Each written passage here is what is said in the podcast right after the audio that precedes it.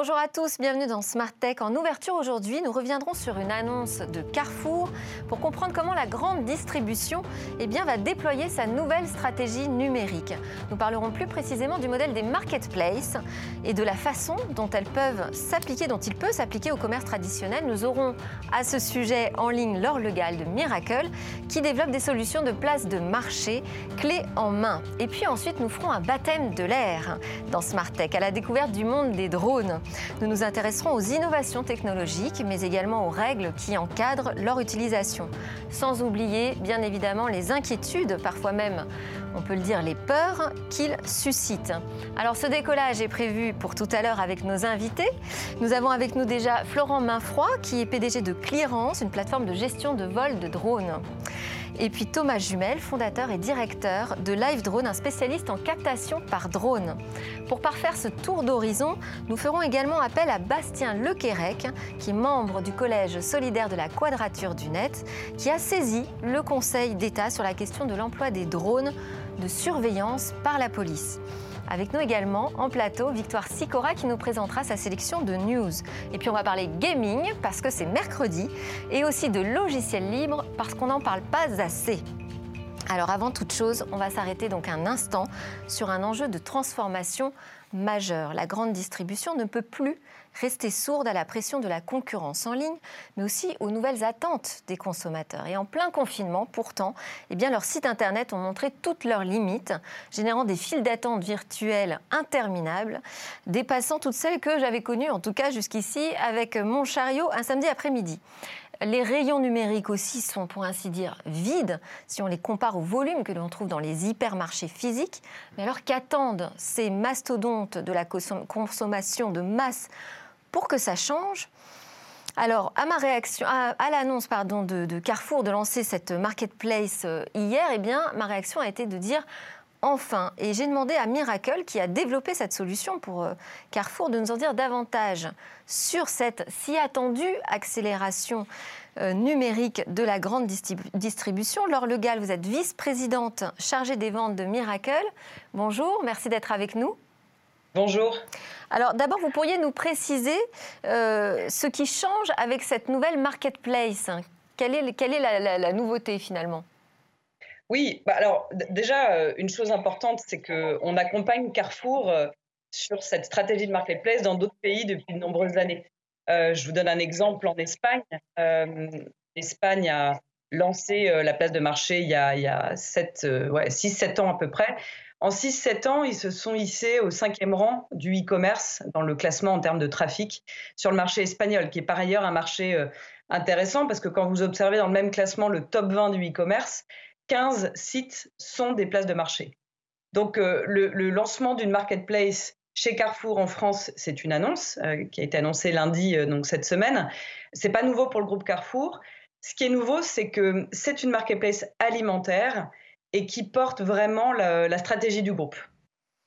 Alors, c'est euh, ce modèle de marketplace, clairement, c'est celui d'Amazon, hein, qui a quand même plus de 15 ans. Euh, donc, ma question, c'est euh, pourquoi ce retard à l'allumage de la grande distribution? Comment, comment on peut expliquer ça? Oui.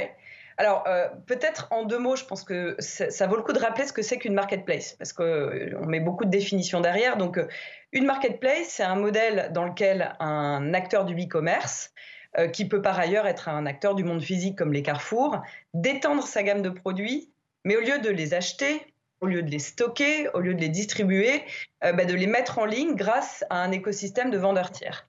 Donc euh, le décollage des marketplaces dépend de la maturité des distributeurs, dépend aussi de la maturité d'un écosystème de vendeurs. quand on regarde le e-commerce mondial aujourd'hui, 50% de ce e-commerce mondial est porté par des acteurs qui sont dotés d'une marketplace, euh, mais ce sont des sociétés qui n'existaient pas il y a 20 ans. Donc ça reste relativement euh, récent comme, euh, comme transformation. Et alors, qu'est-ce que vous fournissez comme technologie finalement en, mettant en place une marketplace? Où est la complexité?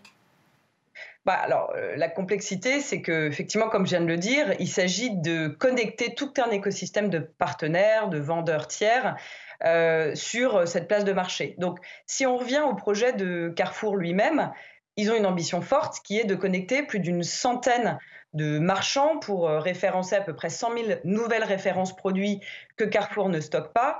Et ces marchands, c'est qui? Bah, Ce sont des petits producteurs alimentaires euh, de produits comme du bio, comme euh, tous les produits sans, le sans gluten, sans sucre ajouté, sans sel, etc. de produits du monde, de produits qui sont euh, par exemple de l'épicerie euh, fine. Et donc ces producteurs, évidemment, ils n'ont pas l'habitude de vendre sur Internet. Euh, on l'a beaucoup vu pendant la crise qu'on vient de traverser, qu'on traverse toujours. Ils étaient beaucoup en recherche, cet écosystème de, producteurs en France, de canaux de diffusion de leurs produits, sans forcément pouvoir trouver le chemin le plus direct pour arriver sur la table des Français. Donc la marketplace de Carrefour, c'est l'opportunité pour eux de vendre sur Internet, là où au départ, ils ne sont pas très digital native ou très digital friendly. C'est ce que permet de faire Miracle. Miracle est euh, le leader euh, mondial des solutions de marketplace et la technologie permet de connecter d'un côté un écosystème de vendeurs très hétérogène et puis de l'autre côté un site e-commerce à destination des consommateurs. Donc en fait, c'est euh, pas forcément uniquement une, histoire de transformation numérique euh, d'un géant comme Carrefour, mais de toute une chaîne, tout un écosystème de, l'alimentaire dont, vous nous parlez. Et alors à suivre, il y aura d'autres marketplaces. Là, on va, on va un peu accélérer là en France sur ce sujet? Oui, euh, on va accélérer. il y a l'annonce de Carrefour. On ne peut pas forcément donner les noms tout de suite. Ce que je peux simplement vous dire, c'est qu'à la rentrée de septembre, on va avoir d'autres annonces majeures euh, d'acteurs qui lancent leur place de marché. Donc ça va vite. Et ce qui est intéressant pour nous, c'est qu'on observe cette transformation pas uniquement dans la grande distribution, pas uniquement dans la distribution tout court. Ce sont toutes les entreprises finalement qui répondent à ce qu'on appelle l'économie des plateformes, à savoir trouver une valeur pour leur entreprise dans leur écosystème de partenaires et de fournisseurs. Et si on regarde des pays qui sont matures, euh, par exemple les États-Unis et, l'Angleterre, le e-commerce, tout secteur d'activité confondu, pas que dans la grande distribution, ils ont connu en trois mois l'équivalent de la croissance en termes de pénétration du e-commerce que celles qu'ils ont connues pendant dix ans. C'est effectivement quelque chose qu'on a entendu beaucoup dans le secteur du numérique. On a énormément gagné de temps sur les transformations numériques là, pendant le confinement. Merci beaucoup, euh, Laure Legal de Miracle, pour votre commentaire sur cette actualité. On va passer aux autres news qui ont retenu notre attention et en particulier celle de Victoire Sicora. Bonjour Delphine. Bonjour. Alors on démarre avec une news logicielle. Les résultats de euh, la Grande École du numérique pour 2019 ont été publiés. Et oui, la Grande École du numérique, c'est un réseau de 750 formations au métier du numérique labellisées par l'État. Et il révèle à la fois une, activité, une attractivité pardon, croissante et une diversification des profils. Le bilan 2019 euh, montre en effet que de nombreux profils éloignés de l'emploi se sont tournés vers ces formations. Et en chiffres, qu'est-ce que ça donne? Eh bien, le nombre de personnes ayant un niveau bac ou inférieur a progressé de 42% en un an. De la même manière, 53% des apprenants étaient issus de quartiers prioritaires et un quart étaient des femmes. Un chiffre toujours faible, mais bien supérieur euh, au chiffre du secteur, car seulement 15% des femmes travaillent dans le numérique. Enfin, la Grande École du numérique a reçu 100 000 candidatures cette année contre 60 000 l'an passé. Le numérique reste donc un secteur d'avenir, et ce, malgré la crise. Côté business, une entreprise française spécialisée dans l'émission de titres restaurants a levé 70 millions d'euros. Oui, c'est l'entreprise Swile, anciennement Luncher, qui boucle sa quatrième levée de fonds en vue de se diversifier dans les titres cadeaux et mobilité. Swile peut compter sur le soutien sans faille d'Index Ventures et d'Idinvest. Au cours des trois précédentes opérations, Swile avait levé près de 45 millions d'euros. Leur solution de carte compilée les titres resto a convaincu 8000 entreprises et bénéficie à 210 000 employés. Et quelle est leur ambition?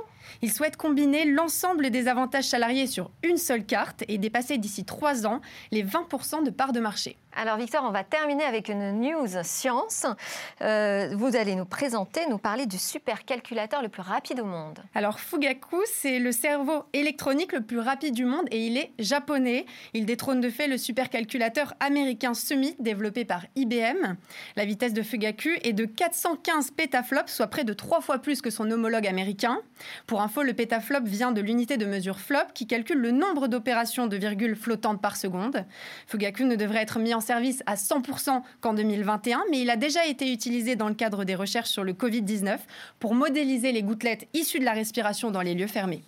Et à terme, il pourrait servir à quoi ce supercalculateur? Eh bien, il pourrait euh, contribuer à la recherche de nouveaux documents ou de solutions énergétiques et industrielles, voire même à la simulation de catastrophes naturelles. C'est la première fois qu'un supercalculateur arrive en tête de quatre classements aussi prestigieux que le Top 500 ou le Graph 500. Merci beaucoup, Victor Sicora, pour ces informations. Merci, Delphine.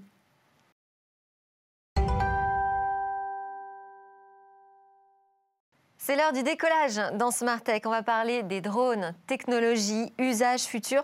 Alors les drones, c'est tout à la fois un rêve d'enfant, euh, un loisir, mais aussi euh, des fantasmes, puis des angoisses, des technos, on l'a dit, un futur.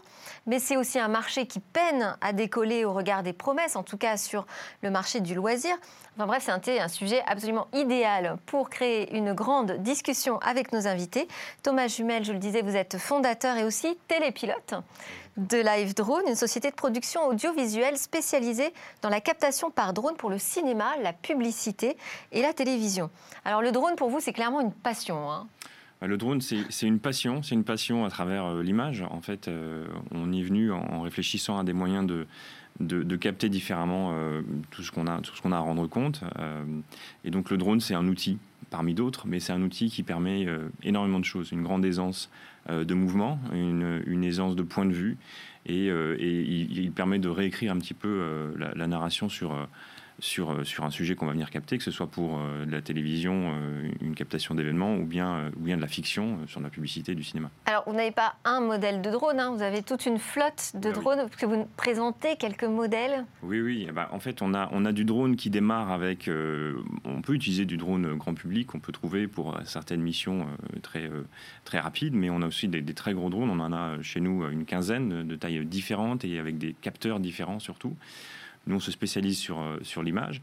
Euh, et vous changez régulièrement Vous en achetez des nouveaux régulièrement oui, oui, en fait, euh, c'est vraiment une activité, en tout cas en tant qu'entreprise, très capitalistique, puisqu'on va, on va beaucoup investir, le matériel se renouvelle.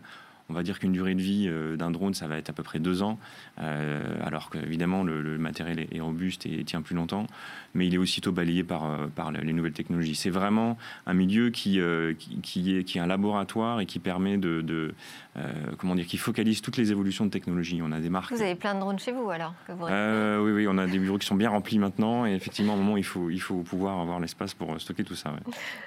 Florent Mainfroy, alors vous, vous êtes PDG de Clearance, qui est une plateforme professionnelle pour la préparation là, de, missions euh, drones. Du coup, vous travaillez ensemble et c'est l'occasion là, dans Tech de vous rencontrer euh, dans la vraie vie, donc j'en suis ravie. Vous êtes également un ancien membre du conseil d'administration de la Fédération professionnelle du drone civil.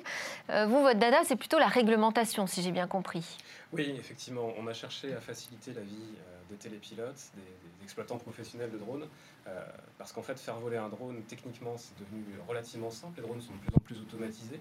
Euh, ils peuvent pratiquement voler tout seuls maintenant. Ce qui est important, c'est le cadrage, c'est l'image, c'est ce qu'on va aller chercher comme, comme données, comme information. Vous êtes d'accord avec ça? C'est simple à piloter un drone? Alors, ça, peut être effectivement. Après, ça dépend du niveau d'exigence derrière, mais oui, effectivement, c'est devenu de plus en plus accessible.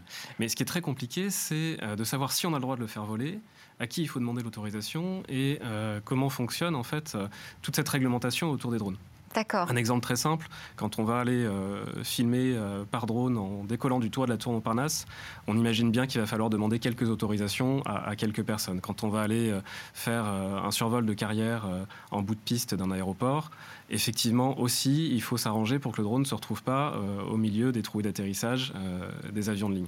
Donc tout ça, c'est une cartographie qui évidemment n'est pas tracée au sol, qui se compose en volume, c'est-à-dire qu'il y a différentes zones d'espace aérien qui s'empilent les unes au-dessus des autres. Et en général, les télépilotes ne sont pas euh, des pilotes de ligne avant de se mettre au drone. Ils ont un métier qui est euh, la captation d'images euh, pour, pour live drone, mais ça peut être des métiers techniques. Je parlais de carrière tout à l'heure, c'est un des usages du drone qui est de plus en plus fréquent.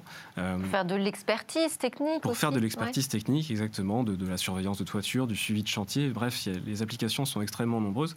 Tous ces gens-là n'ont pas une formation de juriste en réglementation aérienne, ni nécessairement l'envie de passer la moitié de leur journée à traiter ces demandes d'autorisation. Alors je disais que c'était un marché finalement qui avait plein de promesses, mais qui ne les tenait pas forcément. Enfin, en tout cas, on ne voit pas cette explosion qu'on nous avait annoncée il y a quelques années. Est-ce que vous pensez que c'est lié au fait qu'on a une réglementation un peu trop stricte? Alors, je ne rejoins pas forcément totalement votre constat, dans la mesure où il y a à peu près 30% de sociétés qui font du drone en plus chaque année. D'accord. Et la croissance des opérations... Drone professionnel. Du drone professionnel, oui, exactement. Et la croissance des, des, opérations, des missions de drone, des heures de vol, est plutôt de l'ordre de 50% chaque année. Donc on est vraiment sur une croissance qui est extrêmement forte de ce secteur-là. Ce qui est certain, c'est que c'est un secteur qui est très atomisé aujourd'hui. Euh, c'est énormément de petites entreprises, d'auto-entrepreneurs qui ont du mal effectivement chacun euh, individuellement à trouver une rentabilité, à trouver un niveau d'activité suffisant. Et la réglementation ne leur facilite pas les choses. Euh, d'une part parce qu'elle est conséquente, elle est, est effectivement lourde à respecter, d'autre part parce qu'une bonne partie de télépilotes loisirs s'imaginent pro et ne respectent pas la réglementation et vont de ce fait récupérer des marchés à moins cher puisqu'ils vont passer beaucoup moins de temps à préparer leur mission. Voilà. Donc il y a euh, cette forme de concurrence dans, le secteur. Sur le marché des drones. Oui, qui n'est pas forcément de la malveillance, hein, qui est parfois simplement de l'ignorance euh, des, règles euh, existantes, mais qui fait peser effectivement une menace sur les professionnels du secteur. Quels sont les usages, Thomas Jumel, qui sont les plus courants, mais aussi les plus spécifiques, vous, dans votre activité? Qu'est-ce qu'on fait avec un drone? Alors le, juste des prises de vue comme ça aériennes L'usage le plus fréquent, c'est effectivement, euh, alors d'un point de vue global, hein, pour le grand public, ça va être effectivement de s'équiper d'un drone euh, chez, euh, acheté en grande surface et de, de, se constater tout de suite en le faisant voler dans son jardin qu'on a des images stabilisées, qui sont impressionnantes de qualité et des points de vue assez innovants. Donc on se, on se, on se voit tout de suite dans des racines et des ailes en train de survoler un monument. donc c'est vrai qu'il y a de ce fait beaucoup de gens qui, qui, qui, se lancent dans cette aventure en cherche de reconversion ou, ou de, voilà, d'une activité qui, qui, fasse attrait à la créativité. Euh, donc c'est vrai que ça, c'est un premier, un premier point qui attire énormément. Mais après, il y a, on va demander beaucoup d'exigences sur, euh, sur, euh, sur un, sens du cadrage qui va être plus un apprentissage long terme de, de chef opérateur ou de, ou de faiseurs d'images. Euh, et, puis derrière, des spécificités particulières sur, euh, sur le matériau. On, fait, nous, typiquement de la, prise de vue immersive en 360 degrés. Donc on intègre des caméras particulières sur nos drones qui permettent du coup de, de, retransmettre un, environnement en, dans un casque de réalité virtuelle, typiquement pour des expériences immersives. Euh, et après, il y a des choses très spécifiques en, sortant de l'image bah, liées à, au capteur qu'on va mettre, de la thermographie, euh, du relevé orthophotogrammétrique pour faire du, relevé de chantier, euh, des choses beaucoup plus techniques qui vont nécessiter des drones de, plus grosse envergure et surtout des, des, engins. On peut faire voler un laser, un lidar qui va coûter des centaines de milliers d'euros juste, juste sur le capteur. Donc il y a tout un, tout un panel d'activités qui peuvent en découler très spécifiques. Alors il y a, oui, euh, pardon. Euh, tout à l'heure, effectivement, le drone c'est un outil euh, et on voit assez rapidement que les gens qui s'en sortent dans ce domaine-là sont ceux qui ont un métier avant d'être mm. télépilote de drone, que ce soit dans l'audiovisuel, que ce soit dans des métiers plus techniques, on parlait de thermographie ou de, ou de lidar. le drone est un outil en fait au service de leur métier, un outil supplémentaire dans leur dans leur panoplie d'outils. Alors il y a un usage beaucoup plus particulier, c'est celui de la surveillance. Et nous avons avec nous Bastien Le Quérec, qui est doctorant en droit public et membre du Collège solidaire de la Quadrature du Net. La Quadrature du Net, si vous me permettez de la présenter ainsi, c'est une association de combat euh, pour nos libertés dans le monde numérique qui existe depuis 2008.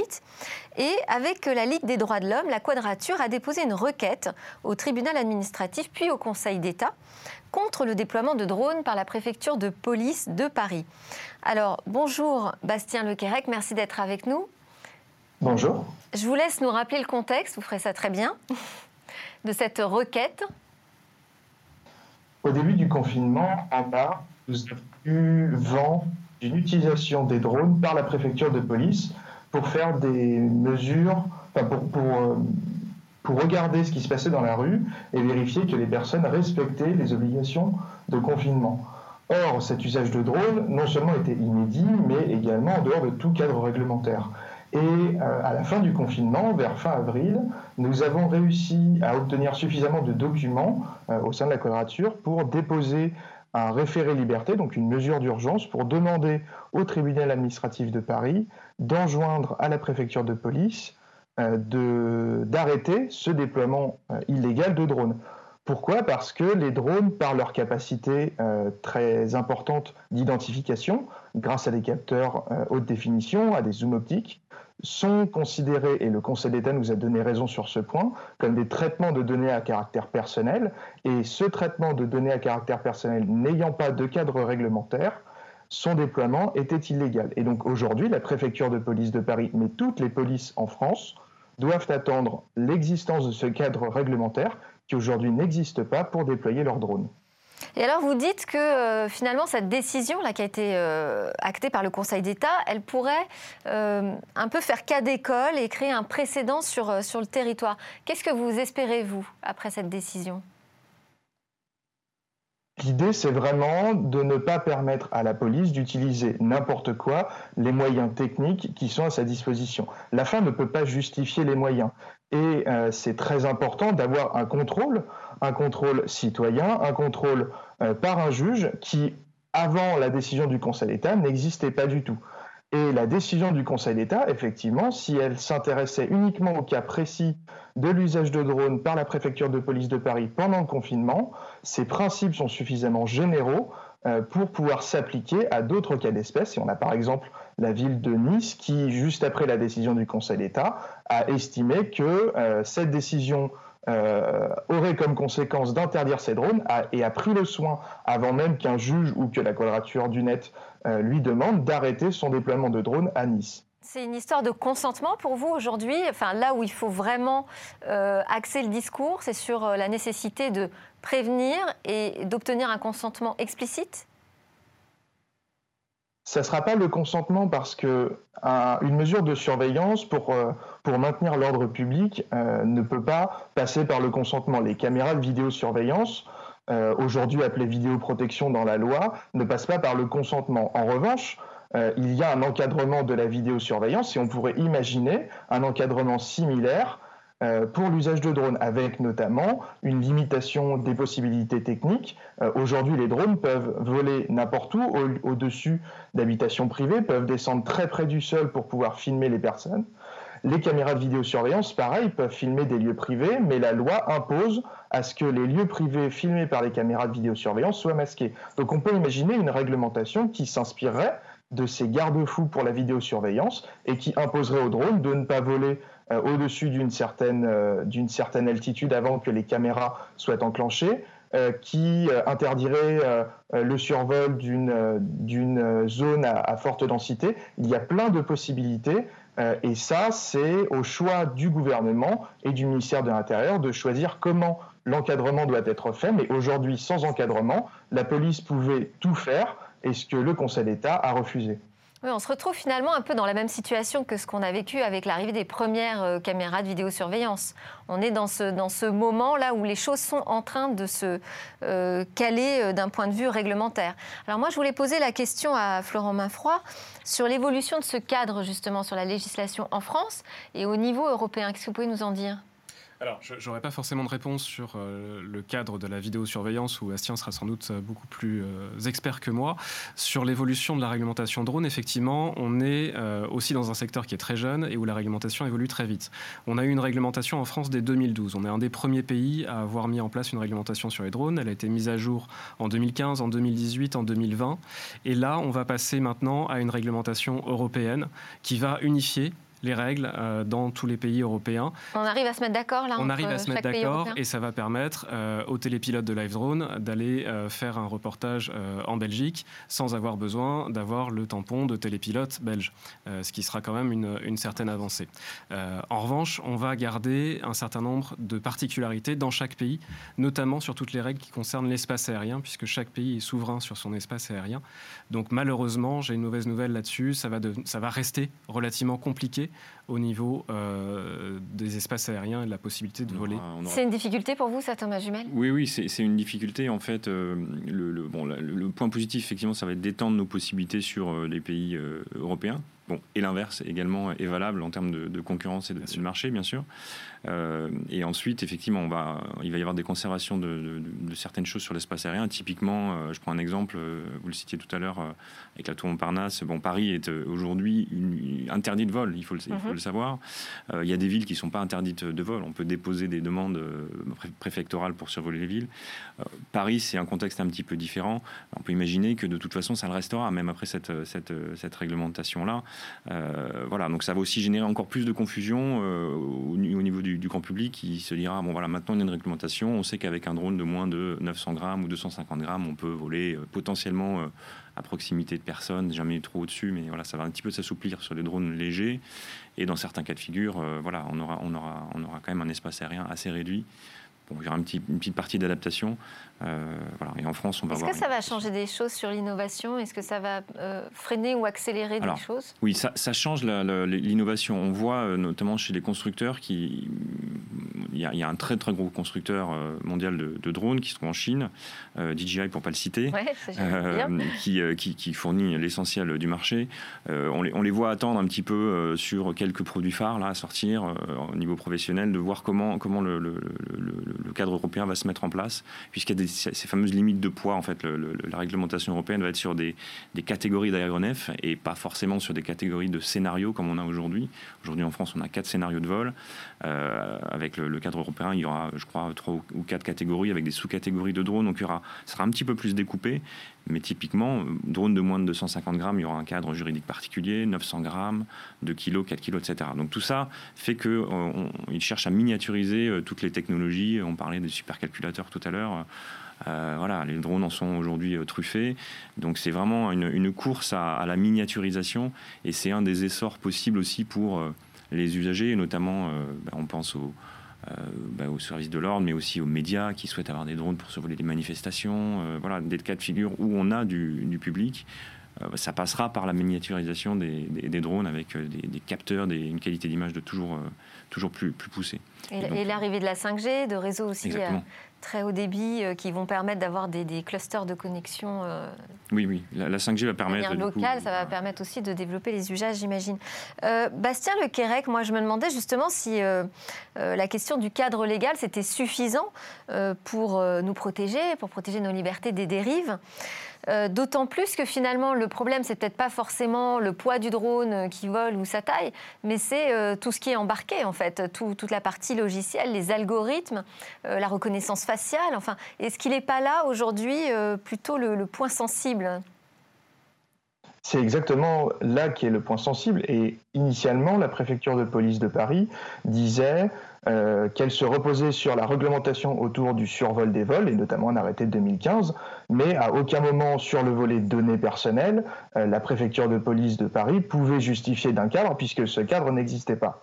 Et c'est précisément l'existence euh, de ce cadre qui est exigé par le Conseil d'État avant que les drones puissent survoler parce que par leur par leur capacité technique un drone ne fait pas que voler il enregistre il peut analyser sur place on a vu que les drones de la préfecture de police de Paris, euh, même si cette fonctionnalité euh, n'était pas utilisée, ont embarqué une fonctionnalité pour suivre à la trace une personne. Et donc les drones, dans leur logiciel embarqué, peuvent détecter une personne, la suivre, la survoler pour euh, voir ses mouvements. Donc il y a vraiment un usage très étendu de la technologie, une, des possibilités très fortes qui aujourd'hui sont limitées par le juge euh, en attendant que les droits et libertés soient euh, respectés, ce qui euh, jusqu'à présent n'est pas le cas parce qu'il n'y avait pas de contrôle.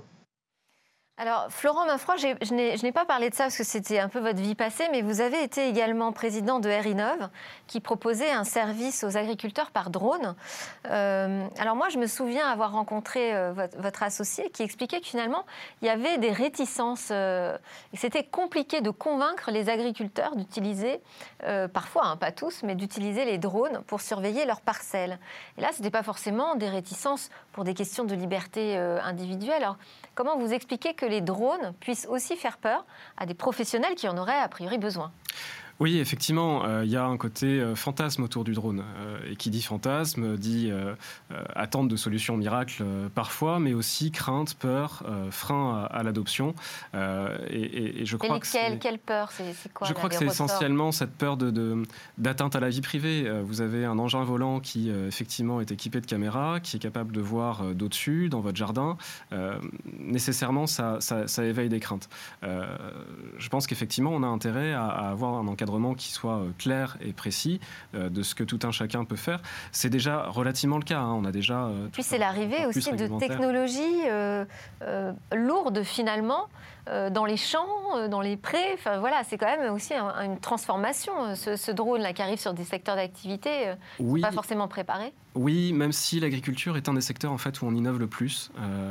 vous avez des tracteurs aujourd'hui qui se conduisent tout seuls, qui sont capables de semer au centimètre près sur des, distances incroyables. Mais les drones, non. Pour l'instant, c'est. Est-ce qu'on n'a pas, pardon, une histoire de, météo aussi qui joue, la fiabilité du matériel. Quand on a un opérateur en temps réel derrière un drone, bon, il est là pour adapter chaque situation. Quand on est sur du drone automatique, alors il y a des solutions qui, arrivent, qui marchent très bien, mais un des, un des freins principaux peut-être dans l'agriculture, est-ce que c'est pas le, le, bah, la météo tout simplement Un agriculteur va investir à 10, 20 000 euros dans un drone et le jour où il en a besoin, il pleut, il pourra pas le sortir, ou alors il le sort une heure après, euh, il, y a des, précipitations. Comment ça se passe euh? Disons que c'est l'avantage et l'inconvénient du drone, effectivement. Euh, c'est-à-dire qu'il faut être là sur place, évidemment, et le, gros concurrent du drone dans l'agriculture, c'est le satellite. Mmh. C'est, pardon? Le satellite. Ouais. Euh, et donc l'imagerie satellite, elle a aussi cette, euh, ce, frein de la météo, c'est-à-dire que quand il y a une couverture nuageuse, vous n'avez pas d'image satellite. Là où le drone peut voler sous les nuages mmh. euh, pour aller prendre la photo. Donc c'est c'est toujours difficile de dire si c'est vraiment un avantage ou vraiment un inconvénient euh, entre le, drone et le satellite. Euh, ce qui est sûr, c'est que toute la partie réglementation est compliquée. Un agriculteur n'a pas forcément envie de passer trois semaines ou trois mois à se former pour devenir euh, télépilote de drone. Et puis, si son, si son champ, si sa parcelle est située à proximité d'un aéroport, c'est aussi compliqué pour lui d'avoir la possibilité de voler quand il le souhaite au-dessus de, au de sa parcelle. voilà. Donc, ça, c'est devenu votre spécialité, en fait, d'organiser les vols et de gérer ce trafic ce nouveau trafic aérien. Tout à fait. Et, pour les télépilotes, on a plus de 2500 télépilotes qui utilisent Clearance euh, aujourd'hui, mais aussi pour les aéroports. C'est-à-dire que les aéroports sont sollicités de plus en plus pour avoir des, des demandes d'autorisation de vol. Euh, ça, marche dans les deux sens, si vous voulez. donc il y a une trentaine d'aéroports aujourd'hui, euh, dont Paris-Orly ou, Toulouse-Blagnac, qui utilisent nos solutions pour gérer cet afflux de demandes de vol de drones et être capable de passer beaucoup, beaucoup moins de temps, de l'ordre de 25 minutes en moins par demande, pour autoriser euh, les vols de drones. À Orly, on a même des autorisations automatiques si vous êtes hmm. suffisamment loin des pistes et suffisamment bas. Effectivement, c'est ce qu'on a constaté. On a un vrai écart entre, entre avant les solutions où il fallait 5 jours pour avoir une réponse d'un aéroport Aujourd'hui, on l'a quasiment dans s'organiser avec, avec les systèmes automatisés. Alors vous, vous avez l'avantage d'avoir des clients qui sont hyper friands finalement de l'utilisation des drones. Moi, je ne connais plus un film où il n'y a pas une vue avec un drone. Hein. Euh, comment vous voyez évoluer le marché? Parce qu'on va finir par se lasser de ces plans. Oui, oui, oui. bien sûr. Bah, nous, ça nous arrive nous-mêmes lorsqu'on nous demande d'intervenir sur du drone. Euh, alors pas forcément, euh, justement pour répondre à des besoins de télé, c'est très spécifique. on nous demande du drone, on fait du drone, mais dans des entreprises qui s'adressent à nous, qui ont l'idée d'utiliser le drone, on leur propose voilà, des images au sol complémentaires assez rapidement parce qu'on leur, explique qu'on s'en lasse vite, c'est fabuleux quand on a des choses fabuleuses à montrer. Euh, mais la plupart du temps, c'est plus euh, pour des plans d'illustration, on va dire, pour montrer, situer un lieu, euh, ou alors après avoir des choses très techniques de suivi. Donc il faut quand même. Qu'est-ce qu'on va découvrir là de nouveau avec les drones? Qu'est-ce qu'on Alors la grosse tendance en ce moment et sur laquelle nous on fonce, on fonce tête baissée, mais avec avec conviction, c'est justement dû à la miniaturisation. c'est ce qu'on appelle les drones de racer, les drones de course qui sont aujourd'hui non plus utilisés euh, de manière ludique euh, pour faire des courses, euh, puisque effectivement on en a vu, il y a eu des, courses très médiatiques sur, les Champs-Élysées notamment, etc. le drone vient de ce milieu-là, vient du modélisme. En fait, l'utilisation des drones pour l'image, ça a été du modélisme sur lequel on a mis des caméras, on les a stabilisés, on s'est dit c'est fantastique, on fait des belles images. Et le modélisme a aussi évolué vers des engins de plus en plus puissants, de plus en plus rapides. Et c'est des engins qui, en deux secondes, vont passer de, de, 0 à 150 km/h. donc c'est assez impressionnant euh, en course à suivre. On les équipe aujourd'hui de caméras. Nous, on, réfléchit à les équiper de caméras de cinéma, on les, on les équipe de caméras immersives, de tout un tas de, choses miniaturisées pour proposer des mouvements complètement improbables qui n'existaient pas avant. Hein, ça, ça, promet des choses très très fun. Très dynamique, très fun, et puis voilà, sur du suivi, du sport et tout un tas de choses. Merci beaucoup à tous les trois pour vraiment ce paysage très contrasté, très complet sur les drones. Merci Bastien Lequérec de la Quadrature du Net aussi d'avoir participé à cette conversation. Nous allons maintenant nous détendre un petit peu.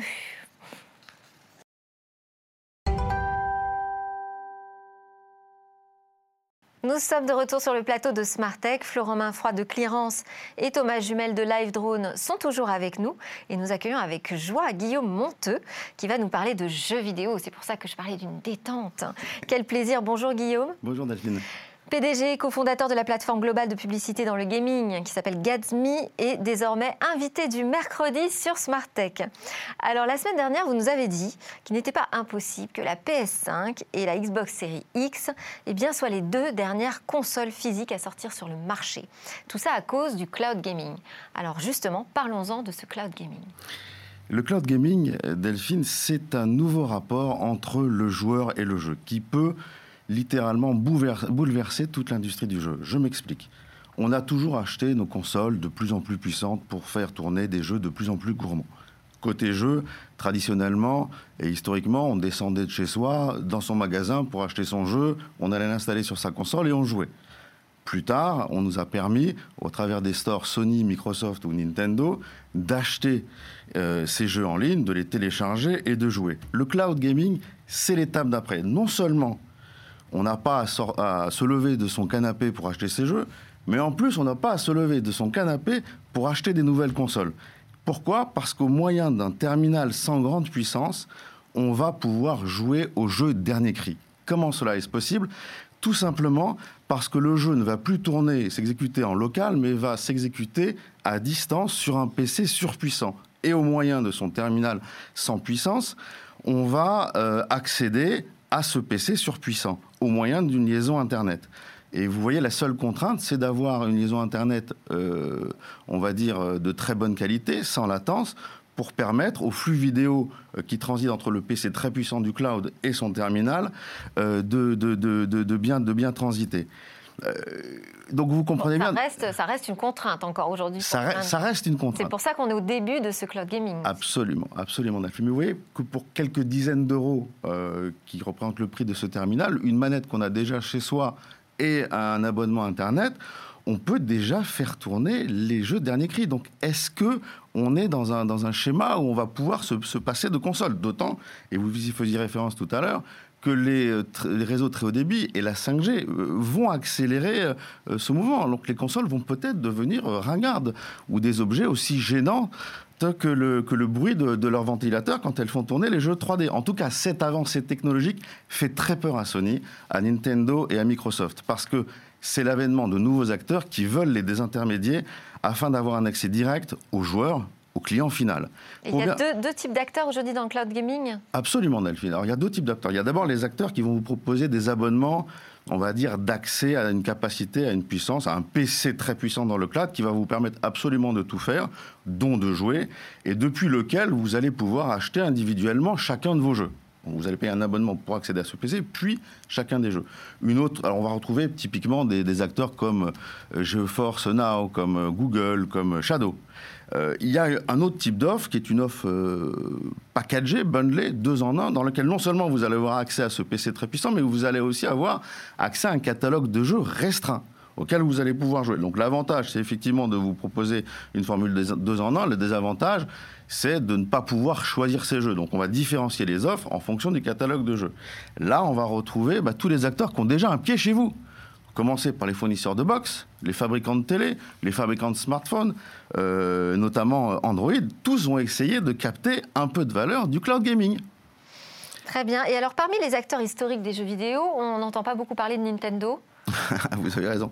Alors, de la même manière que Nintendo n'annonce pas de nouvelles consoles cette année, ils disent n'avoir aucun plan euh, dans le cloud gaming. Rien. Pourtant, le danger pour les consoliers, de mon point de vue, est réel. Non seulement il y a les acteurs qu'on a déjà cités, mais en plus, les GAFA vont essayer d'aller manger un petit peu d'un marché qu'on estime déjà à 4 milliards d'euros en 2021. Amazon, avec son Fire Stick, annonce une offre cloud gaming et on imagine que la plateforme Twitch va être une plateforme de promotion formidable pour, pour leur offre. Terre commence un peu à trembler. Facebook, propriétaire d'Oculus, vient d'acheter une société espagnole qui s'appelle PlayGiga, spécialisée dans le, cloud gaming. Et Apple, alors eux, ils n'ont pas un pied chez nous, ils ont carrément, euh, voilà, euh, au travers de leur, euh, Apple TV, qui est déjà compatible avec les manettes Xbox et PS4, non seulement investissent dans leur service Apple Arcade, mais en plus interdisent sur iOS tous les services de cloud gaming de leurs concurrents la guerre a clairement commencé. Les tranchées se forment. C'est parfait parce que du coup, ça va nous faire plein de sujets là tous les mercredis. On va pouvoir suivre cette guerre. Je vous le dis, Delphine, en 2020, les lignes tremblent. en 2021, il faut parier certaines d'entre elles explosent. Merci Guillaume Monte de Gazmi pour cette chronique Game Business. Et puis, on va se diriger vers le futur où souffle un vent de liberté.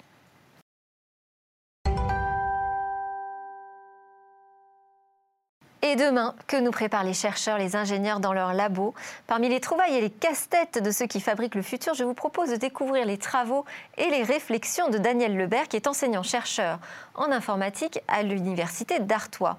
Bonjour Daniel Lebert, merci d'être euh, avec nous en ligne. Vous avez reçu la médaille de l'innovation 2018 de la part du CNRS pour votre conception d'un logiciel SAT4J. J'espère que je le prononce bien, vous allez nous le présenter, vous ferez ça bien mieux que moi. Euh, dites-nous ce qui nous a valu cette reconnaissance à ce programme. Alors, euh, donc on, le on, peut, on peut le, le prononcer SAT4J ou SAT4J, si on voulait le faire en, français. Ah, bah, comme vous voulez, on peut le faire en français ou en anglais.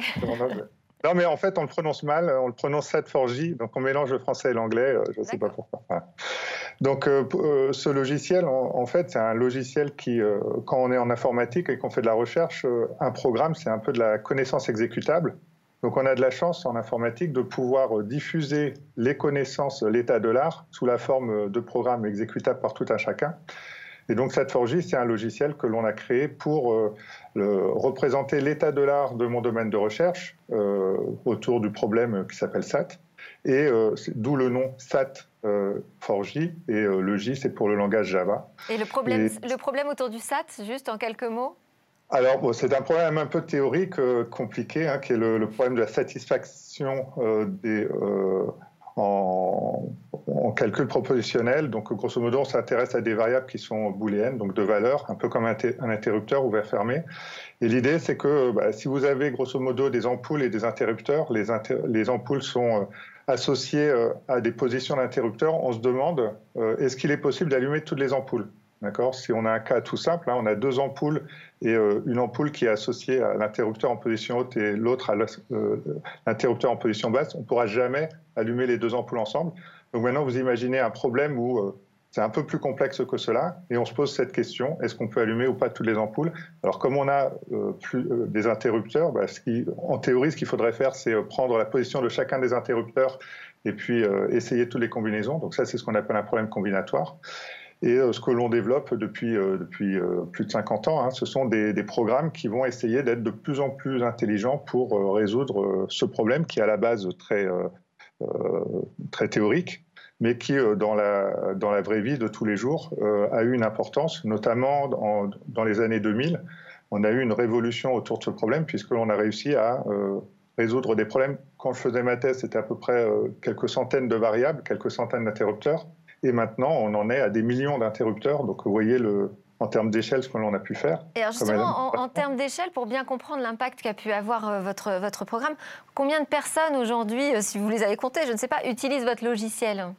Alors, les, gens, il y a des millions de personnes qui l'utilisent, mais en fait, elles le, des millions, mais elles ne le savent pas. Pourquoi? Parce que euh, il est utilisé dans, dans un outil qui s'appelle Eclipse. et Eclipse, c'est une plateforme que l'on personnalise avec des blocs chaque bloc euh, a des dépendances vers d'autres blocs. Tous les blocs ne sont pas compatibles. Et donc, on se retrouve à notre problème d'interrupteur, puisque chaque bloc, il peut être installé ou pas. Donc, euh, on a les deux possibilités. Et euh, les, liens entre les blocs, ça revient au, lien entre les, lumières et les interrupteurs. Donc, on se retrouve à résoudre ce problème SAT pour savoir si quel bloc il faut installer sur la plateforme pour une utilisation particulière. Ce que, ce que vous expliquez très bien aussi, c'est la, naissance d'un logiciel finalement. Alors, c'est la résolution de problèmes. En l'occurrence, vous, ce qui vous intéresse, c'est la résolution de problèmes informatiques euh, et mathématiques. Mais vous avez un moment dans cette conception du programme, un autre choix, qui est le choix de euh, sa distribution et donc de la licence. Et en l'occurrence, ce qui m'a intéressé dans votre démarche, c'est que vous avez choisi la licence libre parce que pour vous, le logiciel libre, et je suis d'accord avec vous sur ce point, c'est quand même une brique aujourd'hui fondamentale dans le déploiement des outils numériques. Voilà, et donc c'est très important parce que typiquement, si euh, je ne l'avais pas euh, diffusé sous cette euh, licence, il n'aurait jamais été utilisé dans Eclipse. Eclipse est un outil libre, et pour la petite histoire, j'ai conçu cette 4 à l'aide d'Eclipse dans sa version développement Java. donc c'est en quelque sorte un juste retour des choses, mais c'est effectivement une manière de donc c'est un commun, d'accord? Un logiciel libre, c'est un logiciel euh, qui, peut être réutilisé, qui peut être euh, modifié, étudié par, euh, par d'autres. Et moi, en tant qu'enseignant-chercheur en informatique, j'étudie beaucoup le code source des, applications libres. Et le, fait de le diffuser sous cette forme, on, utilise trop, on, associe trop libre et gratuit. En fait, un logiciel libre, ce n'est pas forcément un logiciel qui est gratuit. Euh, puisque c'est juste une, manière de diffuser euh, le logiciel. Et après, généralement, ce que l'on va faire euh, payer, ça va être le service autour du logiciel. Donc c'est simplement une autre façon de concevoir l'économie autour du logiciel. Alors, quelle sera la place du logiciel libre selon vous dans les années à venir? Est-ce que ça va être de plus en plus important ou là il faut, se il faut se bagarrer en fait pour la maintenir cette place? Bah, si vous voulez, moi j'ai commencé à étudier le logiciel libre en 93 euh, quand j'ai commencé à utiliser Linux et c'était un, moment où euh, Microsoft était beaucoup contre le logiciel libre et ainsi de suite. Maintenant, on est dans une situation où même Microsoft fait du logiciel libre. Donc le logiciel libre, dans la plupart des entreprises, euh, toutes les technologies sont basées sur des briques de logiciel libre. Certains disent 80% à peu près. Donc l'importance du libre, c'est plus une question. Ça, c'est certain. Maintenant, le, seul problème, c'est quelle est la place du libre dans nos administrations, ou par exemple, en termes du Covid, on a eu besoin de communiquer. Euh, et ben, on a certains logiciels libres qui euh, sont apparus, et notamment nous, dans les universités, qu'on a dû euh, travailler avec nos étudiants, on a utilisé des outils comme Jitsi Meet ou Big Blue Button, qui sont typiquement des communs, c'est-à-dire des outils qui permettent de communiquer et le fait qu'ils soient libres, on peut les installer sur nos propres serveurs pour les utiliser euh, avec nos étudiants, ou euh, par exemple certains clouds en France ont mis à disposition des instances de ces outils pour que tout un chacun puisse communiquer. Et c'est là que s'ils n'avaient pas été libres, ce serait posé la question du nombre d'utilisateurs euh, ou pour les licences. Et là, le fait que ce soit libre, ben, ceux qui avaient des machines et du réseau pour permettre leur utilisation ont pu les mettre en place sans souci. Et alors donc vous pensez que cette période du confinement a pu éveiller un peu les consciences euh, des grandes administrations, notamment de l'éducation nationale par exemple? Ah bah, tout à fait, puisque euh, depuis euh, quelques semaines, vous avez apps.education.fr qui est un ensemble de logiciels libres qui sont maintenant utilisables par tout un chacun qui n'étaient pas disponibles juste avant le Covid. Donc oui, bien sûr. Donc d'une façon, cette pandémie aura eu un impact positif et de toute façon globalement sur l'utilisation du numérique, que ce soit à la maison, dans les entreprises ou dans les administrations. Merci beaucoup d'avoir été avec nous, Daniel Lebert, enseignant-chercheur en informatique à l'Université d'Artois. Merci aussi à nos invités en plateau. C'est presque la fin de cette émission. Euh, vous avez dans quelques instants le lab Startup qui démarre avec quatre jeunes pousses innovantes et nous on se retrouve demain